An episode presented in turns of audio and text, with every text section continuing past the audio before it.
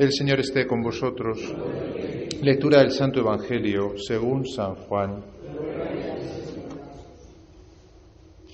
En aquel tiempo estaba Juan con dos de sus discípulos y fijándose en Jesús que pasaba, dice, Este es el Cordero de Dios.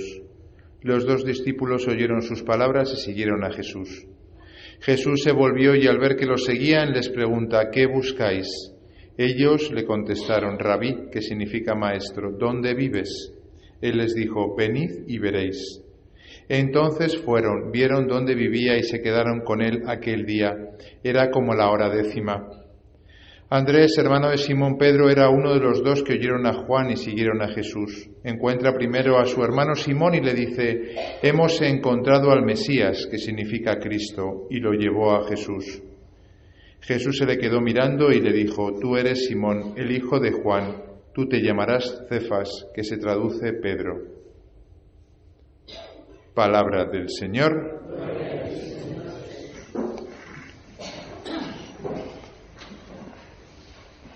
Maestro, ¿dónde vives? le preguntó uno de los dos discípulos a Jesús.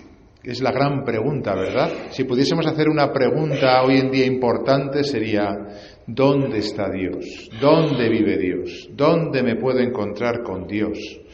En un mundo en el cual, eh, donde a veces parece que lo que menos vamos a encontrarnos es con algo bueno y menos todavía con Dios, es la gran pregunta. Maestro, ¿dónde vives? Maestro, ¿dónde vives? Empezamos diciendo algo que seguramente muchos de ustedes no se crean, y es que Dios te llama. En la primera lectura hemos visto cómo llama a Samuel. En el Evangelio hemos visto cómo llama a tres discípulos. En la segunda lectura, San Pablo fue otro llamado por el Señor. Y algunos de ustedes pueden pensar, bueno, claro, estos eran apóstoles. Bueno, claro, Samuel era profeta. Bueno, a los curas todavía, a las monjas. Bueno, todavía algunos que tengan un puesto importante. Mentira. Dios te llama seas quien seas. Es que yo estoy jubilado, ya no hago nada, estoy todo el día en casa. Yo es que soy eh, eh, ama de casa, estoy todo el día eh, entre los pucheros o amo de casa. ¿Y qué? Dios nos llama a cada uno. Y esto tiene que quedar clavado en nuestro corazón, lo decíamos el, el domingo pasado. Dios establece con nosotros una relación de amor. Somos sus hijos amados y por tanto nos llama. La pregunta es, ¿a qué nos llama? Y en general podemos responder, hombre, luego en particular pues hay particularidades. Pero en general podemos decir que Dios nos llama a conocerle. Empezamos un tiempo ordinario, 34 domingos, en los cuales vamos a estar escuchando todos los domingos la palabra de Dios y los que tenemos la suerte de escucharla todos los días en misa, pues todos los días la palabra de Dios. A conocer a Jesús. No hay persona como Jesús. Ha habido ateos que han leído el Evangelio, ¿no? Como Pasolini, por ejemplo. Pasolini, como saben, es un director de cine italiano, que era ateo, y es que le, leyó el Evangelio según San Mateo y se quedó omnubilado y dijo, pero ¿este quién es? Era comunista, Pasolini, si no me equivoco, y hizo una película, el Evangelio según San Mateo. Ha habido ateos que han leído el Evangelio y han dicho, este tipo, ¿eh? este tipo responde de una manera que, es fuera de lo común, este era, este era un, como dicen ahora, un crack. O sea, uno lee el Evangelio con ojos nuevos y la manera que tiene Jesús de, actuar, de vivir, de responder, de sentir, es completamente novedosa. Y yo me pregunto, ¿conocemos a Jesús nosotros? ¿Le conocemos? ¿O solo de oídas? Como decía Job, yo te conocía solo de oídas, ahora te conozco de verdad. ¿Por qué es importante conocerle? Porque si no conoces a alguien no le puedes amar. ¿Cómo vas a amar a alguien si no le has conocido primero? Lo primero es conocerle a Jesús. Y una vez que le conoces, le amas. Y una vez que le amas, ¿qué? Le sigues. Le sigues. A donde vaya, aunque vaya a la cruz. Muchas veces cogemos la moral cristiana y decimos, uh, esto es infumable. Tener que perdonar al enemigo. ¿Cómo voy a seguir al Señor en esto? El otro día me lo dijo una joven que estaba preparándose para catequesis de confirmación y me dijo, yo hay algunas personas en mi vida que no puedo perdonar ni voy a perdonar nunca. Era la primera catequesis. Y yo dije, espérate lo que te viene. Espérate lo que te viene. Y le mandé un documental, que si no lo han visto lo recomiendo, El mayor regalo, en el que habla del perdón. Precisamente de el perdón como una exigencia cristiana. Mire, no se puede perdonar al enemigo si no se conoce a Cristo y se le ama. Es imposible. No está en nuestras capacidades. Primero le conoces, luego le amas y luego le sigues. Le puede traer un vasito de agua a la pobre señora para que no se nos muera aquí. O un caramelo. Mm. Un vasito de agua le pueden traer, sí, gracias. Conocer, si me pasa a mí también algún día, ¿eh? por cierto, que a veces nos pasa locuras. Primero conoces, luego le amas y luego le sigues. Es que es la cadena. No podemos querer vivir la segunda lectura que nos habla hoy de la fornicación como un pecado grave si nosotros no, hemos, no nos hemos primero enamorado de Cristo. Es imposible hoy en día en el mundo en el que vivimos hipersexualizado, los jóvenes, ¿no? Es imposible que vivan esto si no han conocido primero el amor de Dios, si no se han sentido atraídos por la manera de vivir que tiene Cristo y le han amado. Y aún así, aún así, aunque nos atraiga a vivir así, metemos la pata mil veces. Luego, a todos nos llama Dios a conocerle y conociéndole a amarle. Y para, amándole, una vez que le amas, le sigues. ¿Qué es lo que nosotros debemos responder al Señor? ¿no? Pues miren, tenemos justo eh, eh, en, las, en las lecturas de hoy dos respuestas que nos pueden ayudar. Siempre hay que coger la palabra de Dios e intentar aplicarla a nosotros mismos. Samuel en la primera lectura dice, habla que tu siervo escucha. Y en, el Evangelio dicen los dos discípulos a Jesús, Maestro, ¿dónde vives? Habrá tantas respuestas como personas estamos aquí, porque en la relación con Dios, pues lo bonito, como una relación cualquiera, es que establecemos un diálogo nuevo. Y eso es lo que a Jesús le enamora y le gusta.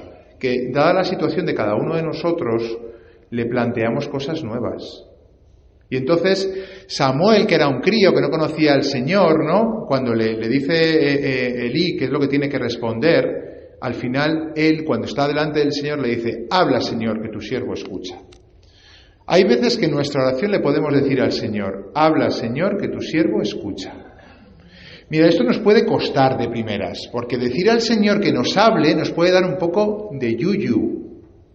Sí, miedo, porque a veces creemos que lo que Dios nos va a pedir puede ser algo que nos va a costar, que no vamos a ser capaces de realizar, o incluso a veces, esto es el pecado original, creemos que Dios nos va a quitar algo. Por eso a veces nos cuesta decirle al Señor directamente a la cara, habla Señor que tu siervo escucha, que estoy dispuesto a escuchar lo que me tengas que decir. Hay veces que nos liamos la manta a la cabeza porque preferimos no escuchar. Miren, cuando nos pase eso, que nos pasa a todos, empezando por el que habla, tenemos que profundizar en nuestro conocimiento de Dios, que es amor. Miren, Dios no es un jefe militar que nos mande órdenes que tenemos que cumplir con una obediencia externa. No, Dios es un padre, lo sabemos. Y cuando nos dice algo es porque es lo mejor para nosotros. Pongamos un ejemplo. Un hijo le dice a su padre, papá, yo quiero ser comercial y quiero eh, vender eh, tal o cual. Y su padre conoce a su hijo, le dice, hijo mío, si tú no vendes la moto, no vendes nada, no, no, no, no, sabes ni hablar en público, ¿Qué, ¿Qué, vas a ser comercial? Si a ti lo que se te da bien es esto, yo qué sé, el trato con el paciente, tú vales para enfermero, para asistente social, para algo que tenga relación con los clientes, pero no, no, no vender, tú no sabes vender. No, papá, no quiero. Bueno, pues el padre le da libertad para que el hijo haga lo que quiera, pero si le dice que no vale para algo, que vale para lo otro, es porque le quiere y porque le ame, porque quiere lo mejor para él, le indica para qué está hecho. Luego, la voluntad de Dios nunca es un fardo pesado que caiga sobre nosotros en contra de nosotros. Nos puede costar, eso sí, pero la, la intención de Dios nunca es mala, siempre es buena, siempre pretende de nosotros sacar lo mejor. Hay veces que nos puede costar decir, habla Señor que tu siervo escucha, porque sabemos que lo que Dios nos va a decir nos puede costar, pero jamás pensemos que no nos quiere bien cuando Dios nos pide algo. Y si a veces lo pensamos, tenemos que ir a la oración y decirle, Señor, eh, cámbiame el corazón, tú no eres así, yo sé que tú no eres así, transforma mi corazón, la mirada que tengo sobre ti, convénceme de que me quieres de verdad. En el Evangelio la pregunta es, la respuesta es más bonita, podríamos decir, porque Juan y Andrés, los dos discípulos que le hacen esta pregunta, ya estaban buscando a Dios, estaban ansiosos. Miren, hay, todo tipo de personas. Hay algunos que no buscan a Dios y se encuentran con Él. Hay personas que le están buscando y a veces no le encuentran. Hay algunos que le conocen de pequeño, otros a los 20, otros a los 30, otros a los 40. Ayer salí de excursión con dos compañeros, los dos convertidos, uno con 30, otro con 40. Cada uno se lo encuentra en algún momento de su vida, da igual. Lo importante es encontrarnos con él, buscarle. Y este, estos lo que le preguntan a Jesús es, Maestro, ¿dónde vives? ¿Qué, qué pregunta más bonita? Maestro, ¿dónde vives? Es decir, ¿Dónde estás, Señor? ¿Dónde te puedo encontrar en mi día a día? Porque en el día a día me pierdo, me pierdo, me pierdo. Me aburro a veces. La rutina o, el activismo, si tengo mucha actividad, depende del momento de la vida en el que esté. Es la gran pregunta, maestro, ¿dónde vives? ¿Dónde estás? ¿Dónde te puedo encontrar? Y esto es lo que tenemos que preguntarnos hoy en día. ¿Dónde, hermanos, encontramos a Dios?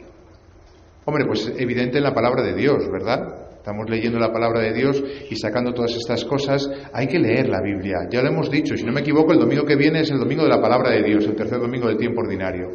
Tengamos nuestra Biblia a mano, leámosla. Por lo menos, miren, la lectura es de cada día. La lectura es de cada día.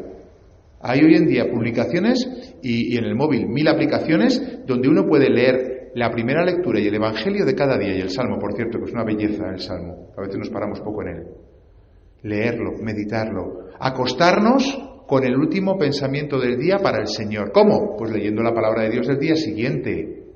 Nosotros los sacerdotes de, aquí hemos comenzado una serie de podcasts de cinco minutos, donde el día antes por la noche publicamos cinco minutos para que el día siguiente podamos rezar. Y te lo escuchas antes de acostarte.